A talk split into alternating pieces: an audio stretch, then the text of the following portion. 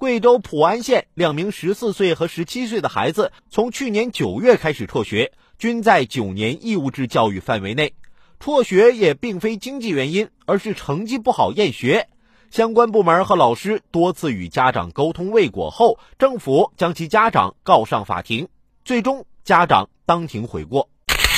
义务教育不只是国家有设校兴学，以使国民享受教育的义务，还包括父母与家庭有使学龄儿童就学的义务，以及全社会有排除阻碍学龄儿童身心健康全面发展种种不良影响的义务。这一案件，希望给家长们一个警醒：重视孩子义务教育这事儿真的非常必要。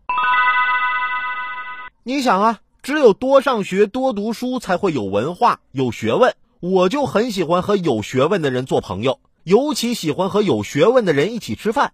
因为只要我提出一个他们擅长的问题，接下来的一个小时菜都归我了。你们说我这么做还能有朋友吗？